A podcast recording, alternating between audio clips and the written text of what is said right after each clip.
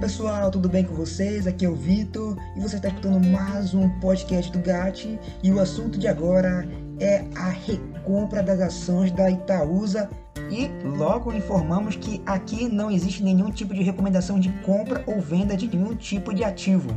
No dia 22 de fevereiro de 2021, saiu informação no Money Times de que o Conselho de Administração da Itaúsa aprovou a recompra de 250 mil ações sendo 200 mil preferenciais e 50 mil ordinárias. O valor total da aquisição dessas ações deve chegar ao valor de 2,5 bilhões de reais. Contudo, o que isso significa para o investidor? Bom, várias questões podem estar passando. Por exemplo, a primeira é que a empresa, a Itaúsa, está achando que suas ações estão realmente muito baratas.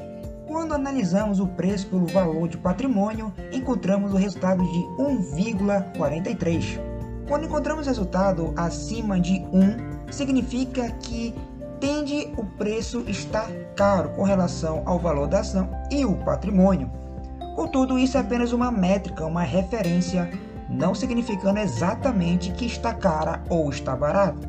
Costuma-se dizer que quando está abaixo de 1, ela está barata, quando está em 1, está no valor ideal, valor adequado, valor justo.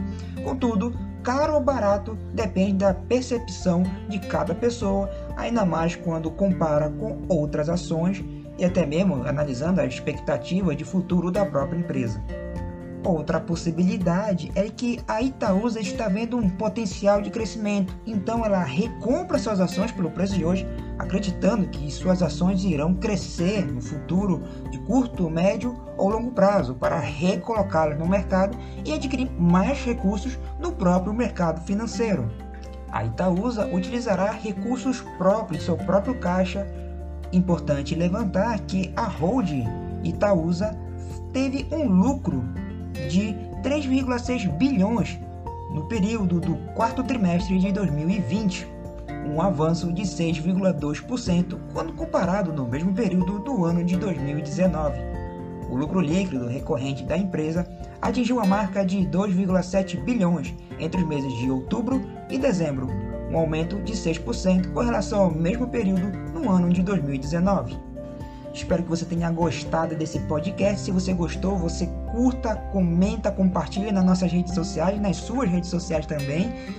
Entre em contato com a gente, siga a gente no Instagram, no Facebook, entre no grupo do Telegram, que nós estamos colocando informação todo dia, o dia todo, e também temos um grupo de WhatsApp, onde temos uma interação muito maior. Muito obrigado e até a próxima!